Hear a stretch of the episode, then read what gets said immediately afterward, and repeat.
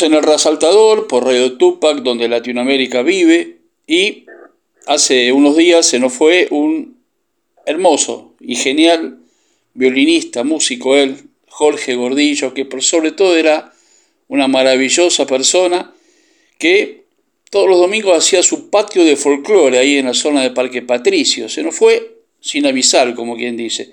Pero el próximo domingo va a haber un homenaje en su patio de folclore a partir de las 5 de la tarde. Pero qué mejor que ahora dialogar con alguien que lo conoció muy bien y que también tiene mucho que ver en este homenaje, quien fue secretario de Cultura en Varadero, cuando el Festival de Varadero honestamente brillaba. Me refiero a Diego Gallardo. Hola Diego, Luis Digiano te saluda, ¿cómo estás? Hola Luis, qué alegría escucharte, un placer poder compartir eh, a la distancia con vos, eh, bueno, todo lo, que fue sucediendo en esta historia de Jorge, este gran amigo y músico del pueblo que nos vio nacer, y que bueno, ha hecho una, trayectoria eh, muy rica y el cual estamos obviamente orgullosos, quienes desde chicos, desde que nacimos, compartimos el jardín infante, la escuela primaria, y bueno, después todo su crecimiento eh, musical, artístico, profesional, que, como bien vos lo resaltabas en la introducción, eh, bueno, tenía su epicentro ahí en el Parque Patricio. Y de Portela, pueblito que está dentro del partido de Varadero, y Diego, eh, yo decía, se nos fue sin avisar porque no lo imaginábamos. Sí, sí, Jorge lamentablemente estaba atravesando una enfermedad, el cual obviamente mantenía con su familia en secreto porque obviamente estaban eh, tratando de, enfrentar esa situación a su manera, respetable de, su posición.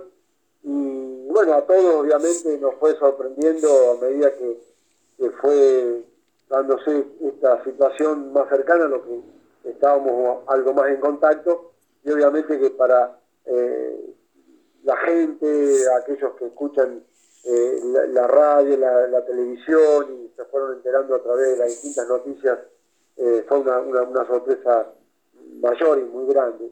Eh, Jorge, pero para decirte, ahí en Portera, que es un pueblito de 400 habitantes, para situar a, la gente, está en el partido, como bien vos decías, de Varadero, en el límite con Capitán Sarmiento y otros pueblos aledaños. Eh, bueno, creció como crecimos los niños de, un pueblo, eh, compartiendo la actividad al aire libre generalmente, eh, en la búsqueda. De, juegos con la naturaleza. Y bueno, cuando nos fuimos, cuando fuimos creciendo, él ya tenía orientación hacia las cosas de la música, cuando hay una sierra, una domada o alguna actividad en el club deportivo de Portela, que era el único lugar eh, donde se manifestaban las actividades culturales, bueno, él ya siempre andaba moviéndose ahí, ¿no?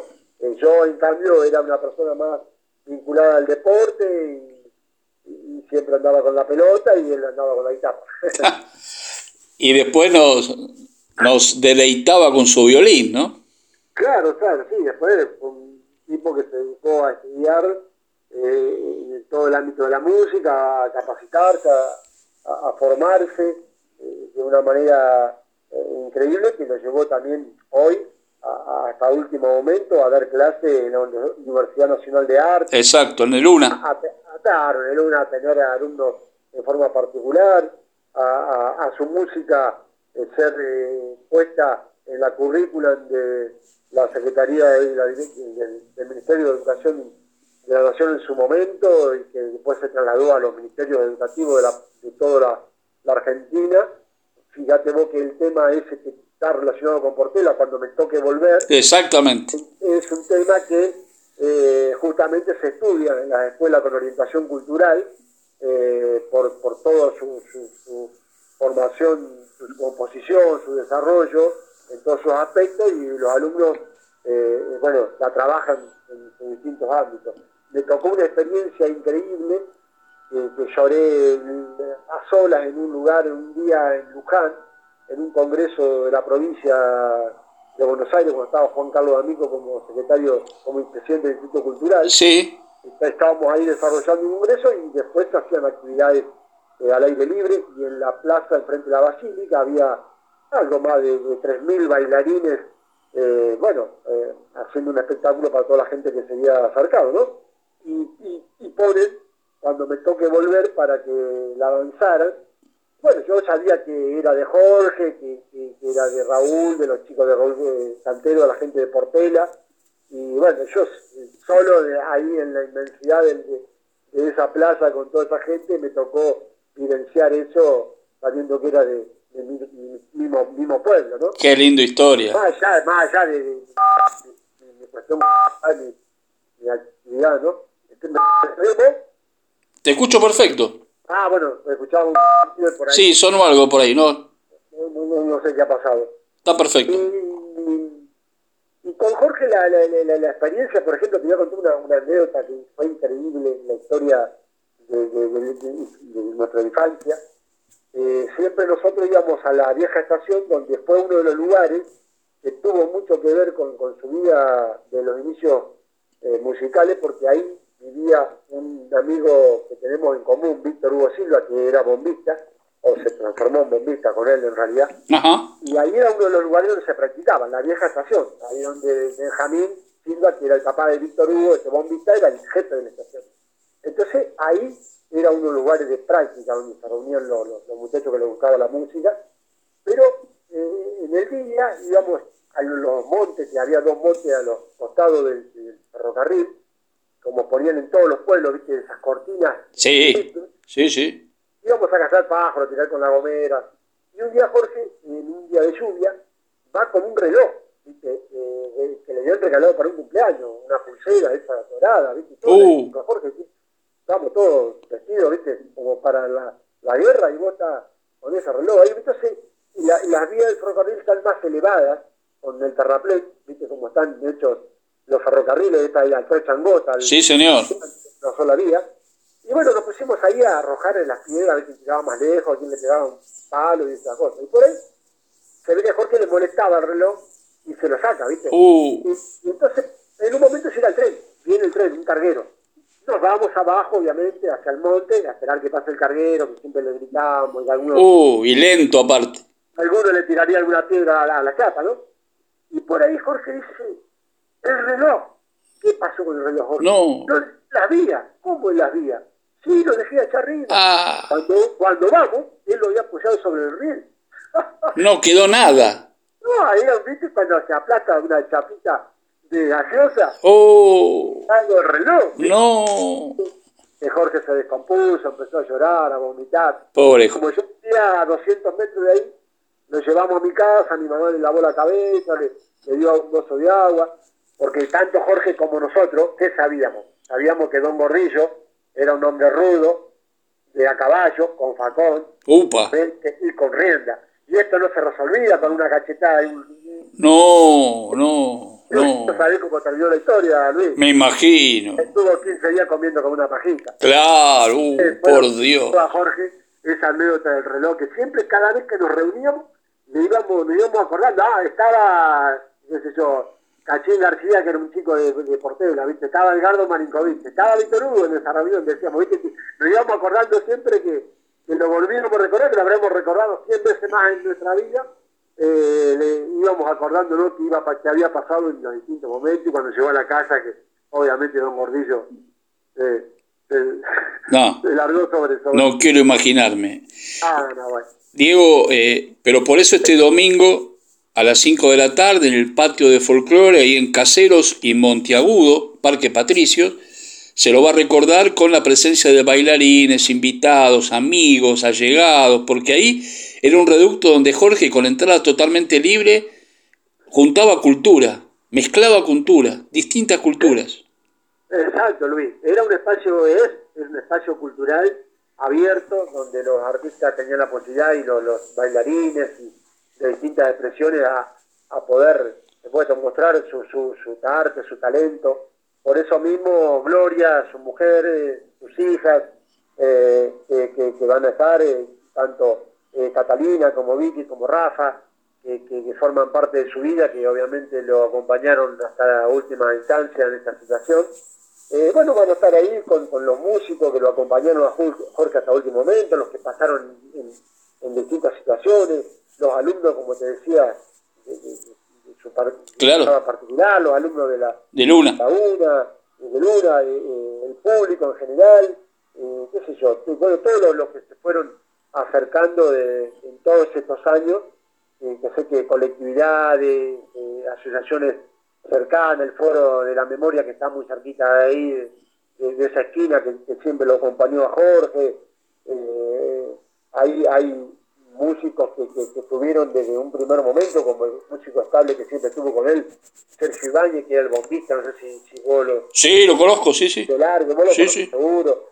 Eh, bueno, y ahí han, pasado eh, músicos consagrados y otros que iniciaron a lo mejor una carrera sin darse cuenta en ese lugar, ¿no? Eso es lo que te iba a decir, porque Jorge le daba espacio especialmente, y eso era lo, importante, a grupos que por ahí venían de, a tocar y no tenían por ahí un profesionalismo, y ahí se iban armando, se iban formando.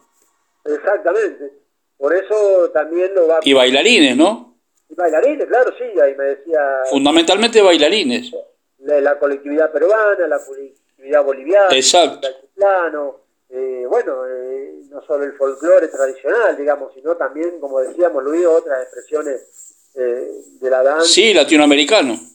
Claro, claro, exactamente. De hecho, Jorge, bueno, con Jaime Torres, con, con, Por favor. Tango Nieto, Exacto. Ya recorrer parte del mundo, de Europa, ir a Estados Unidos, Colombia, Venezuela, Chile, Perú, Paraguay, sé que ha recorrido innumerables lugares, llevando bueno, nuestra música y eso por eso te digo que, es obviamente un orgullo.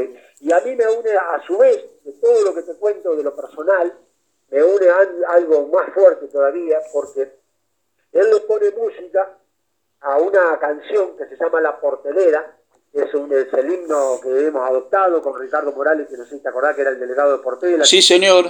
En la cantina ahí del festival, que sí, sí, sí. todos ustedes con, los sándwiches y todas esas cosas.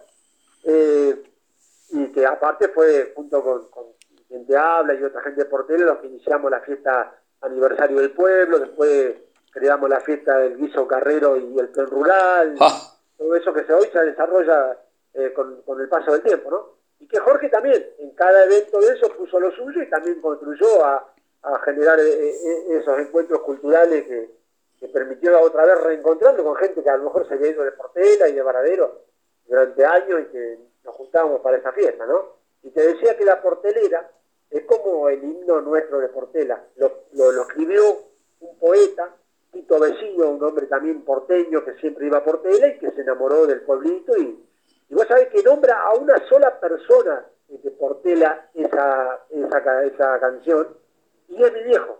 No. Es un cantor de tango eh, el Chelo Gallardo, uh. cantaba tango y bailaba, que bailaba muy bien con mi mamá Cinta y mi tía Tota, su hermana, ganaron muchos concursos de tango. Mira. Era un, gran, cantor. Y entonces dice, en un momento dice, con tu voz Chelo Gallardo. Entonces vos imaginate cada vez que yo la escucho. Por favor. De gallina, lágrimas, todo, todos los recuerdos, todo y, y bueno, así que me, unen muchas cosas. Muchas cosas. pero... solamente la, la acción profesional que o, la circunstancia que yo circunstancialmente fui funcionario y, compartimos festival y todas esas cosas, sino que todo esto que te contaba de la infancia, esto que te estoy contando de, del hecho puntual de, esta canción con mi viejo y, bueno, y la vida que... Viene de la vida. Claro, porque aparte mi abuelo, mi abuelo Gallardo vivía pegado a, a, los gordillos, al campo de él, los dos eran en Portela dos, dos, dos media manzanas, donde tenían caballos, ambos, ambos eran gauchos, hombres del campo, de la sierra, ¿viste? De, de la domada, y cosas. Así que, bueno, obviamente que conozco perfectamente a la familia Gordillo, a sus primos, a sus tíos, a sus hermanos que viven todavía en Portela. Claro. Tito, claro. Tito es el único que quedó en el lugar mismo de donde, donde nacieron, donde vivieron ellos. Claro, de la infancia. de ladrillo. Esos no de ladrillo también trabajaban Jorge y todo, toda la familia eh, quedó Mimi, otra de las hermanas que está aquí en el pueblo, en Varadero, Hugo, uno que está en el camino al río Racito, que vive en el campo con sus animales. Y bueno, eh, obviamente que, estaremos, estamos todos eh, dolidos, pero a su vez felices de saber que, Jorge ha puesto tanto en valor la cultura de Argentina y de nuestro pueblo. Y además, eh, este domingo obviamente el homenaje a Jorge, pero hay una muy buena noticia que vos me diste también, que su mujer, Gloria Polastrelli, va a seguir con el patio de folclore en Caseros y Monteagudo. Esa también es una buena noticia dentro de la desgracia de la desaparición física de Jorge. Digo desaparición física porque él va a estar siempre ahí y en el corazón del pueblo. Claro, claro, si vos, vos mirás para lo que decíamos recién, ¿no? Eh, las canciones de él que se van a seguir trabajando en las escuelas. Exacto, eso va a seguir. Van a seguir escuchando, El Sol del 25, que es un clásico de él, eh, bueno, de muchos intérpretes, pero de él, eh, para nosotros en particular. no podía no hacerlo. Hace poco, cocineros argentinos, una de, sus actividades, lo pone de fondo en el, día del 25, no me acuerdo si fue el 25 pasado o el 25 del, 20. Sí, sí. Y uno de otros eh, amigos estaba en, en España, eh, Mini Dofredo, eh, lo, lo, se ve que lo, estaba viendo el programa y obviamente empieza a gritar como un loco, ¿viste? A, decir, Jorge, estás presente a la distancia, y acá te estamos sin querer escuchando estaba mirando el cocinero argentino, este muchacho, ¿viste? Qué bárbaro, qué bárbaro. Y, nos manda, obviamente, ese, video que él graba los gritos ahí en, la cocina de su casa, Así que eh, quiero decirte que va a seguir estando presente. Y bueno, agradecerte a vos, Luis, por, por, porque sé que siempre estás poniendo en valor eh, toda la, la agenda de la actividad cultural. Yo siempre, cuando vos venías a los festivales, yo sé que vos siempre tenías una mirada eh, bien crítica constructiva y, yo siempre tomaba con, con, con, nuestro equipo, lo tomábamos, viste, con, con la mayor de las responsabilidades todo lo que hemos planteado porque muchas veces eso nos permitía corregir para lo que venía y nunca lo hemos tomado como una cuestión eh, negativa, si tenías algunas críticas que eran lo lógico que, un periodista tiene que tener cuando va a un evento y, ve lo que está bien y cree que marcar, remarcar lo que hay que modificar o, o, transformar. Así que siempre te, agradezco por eso. No, vos sabés, Diego, que eh, mi sentimiento con los festivales es Cosquín y Varadero. Y, y en Varadero los extraño muchísimo, y esto lo digo a nivel personal, porque desde ustedes no están, vos no estás en cultura, ni está la gente que estaba acompañándote y acompañaba al intendente Carosi, eh, el festival perdió, perdió la magia. Y lo digo, me hago cargo, Diego.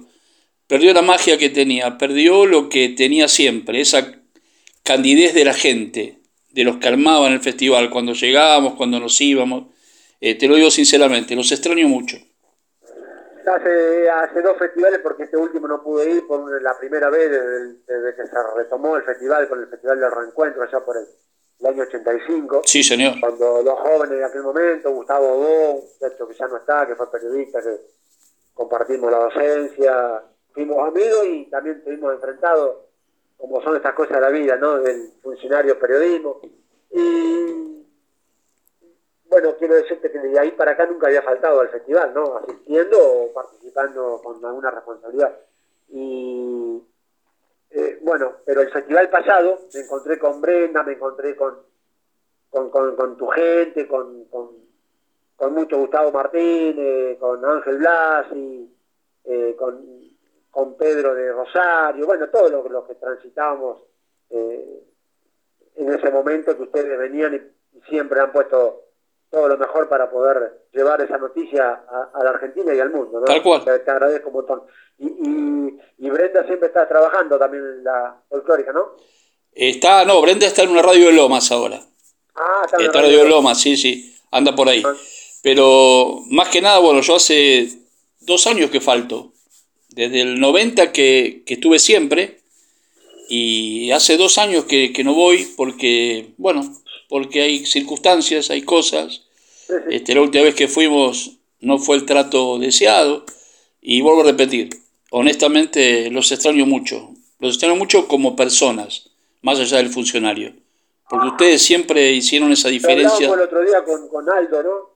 que siempre te recordamos y recordamos ese grupo de periodistas que, que, siempre pusieron todo y capaz que venían a estar en un lugar eh, con poca plata y no requerir una exigencia importante, así que siempre lo hablamos con él, que, qué profesionalismo, qué, qué manera de, honrar el periodismo y de, poner siempre en valor eh, eh, esa profesión. Así que en eso nosotros tenemos que agradecerte a vos y a toda la gente que ha trabajado de la televisión pública, de la Radio Nacional, de, de las distintas emisoras que, siempre cubrieron los festivales. Exacto. También te extrañamos el Festival de Rock, porque bueno, vos sos un especialista y este fin de semana fue. Sí, la verdad que no pude asistir porque vos sabés que mi, mi actividad también eh, se, se, encamina con el deporte y justo el fin de semana tenía trabajo en deportes, entonces es como que no pude ir, pero siempre estuve el año pasado y el anteaño en el Varadero Rock. Así que bueno, digo, te agradezco muchísimo esta gentileza de esta entrevista. El domingo que viene, 5 de la tarde, homenaje al irrepetible y eterno Jorge Gordillo, patio de folclore Caseros y Monteagudo. No se lo pierdan, el corazón de Parque Patricios. Eh, Diego, inmensas gracias. Abrazo para vos, Luis, abrazo para toda la audiencia, para todos los que te acompañen. Y obviamente los esperamos para este gran homenaje a Jorge Gordillo en el Parque de Patricios y el cariño de siempre para Portel y para Varadero, y para vos especialmente y toda la gente que siempre está al lado tuyo. Dale, abrazo fuerte. Gracias, Diego. Gracias. Auspicia Sadaik, Sociedad Argentina de Autores y Compositores. La música está de fiesta. Lo que estabas esperando, Calamarca, en vivo celebrando el Año Nuevo Andino Masónico Wilcacuti y el Día del Padre en el Luna Park. Calamarca en Buenos Aires. Gran espectáculo de música y danza, como no lo viste nunca. 20 de junio de 2023 a las 18 horas. No te lo puedes perder. Celebremos junto a Calamarca. Sumérgete en las profundidades de la música y danza más original de nuestro Avia Yala Compra ya tus entradas únicamente en ticketportal.com.ar. Calamarca.